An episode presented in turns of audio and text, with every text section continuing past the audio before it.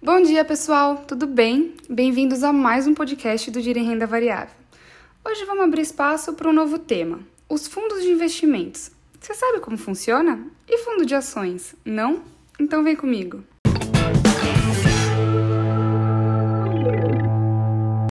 Um fundo de investimento funciona como se fosse um condomínio, onde cada morador adquire uma cota, ou seja, um apartamento paga uma mensalidade para a administração e segue algumas regras.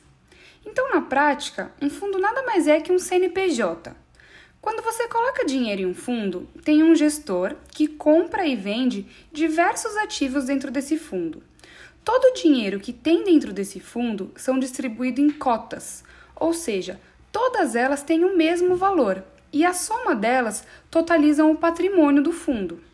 Os gestores dos fundos possuem uma grande experiência e estratégias de investimentos avançadas. Por isso, é uma ótima forma de diversificar a carteira de investimentos com pouco tempo. E para remunerar o gestor, é pago a taxa de administração. E dependendo do fundo, existe também uma taxa de performance, que é cobrado sempre que um fundo performa acima do esperado.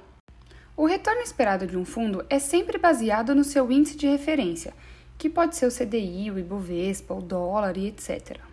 O fundo de ações é uma carteira de ativos de renda variável que tem como índice de referência, na maioria das vezes, o próprio Ibovespa. É um ótimo investimento para quem procura diversificação na carteira ou até mesmo para quem quer investir na bolsa de valores e não possui muito conhecimento ou até tempo para acompanhar o mercado.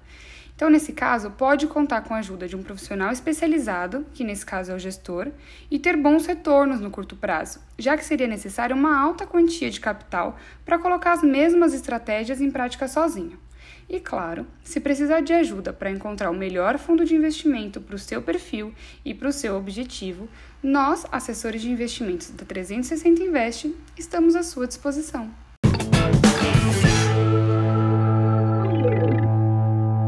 Esse foi o podcast 11 do Giro em Renda Variável. Eu sou Ana Marteleta e eu quero saber: você já investe ou já sabe qual fundo de investimento escolher?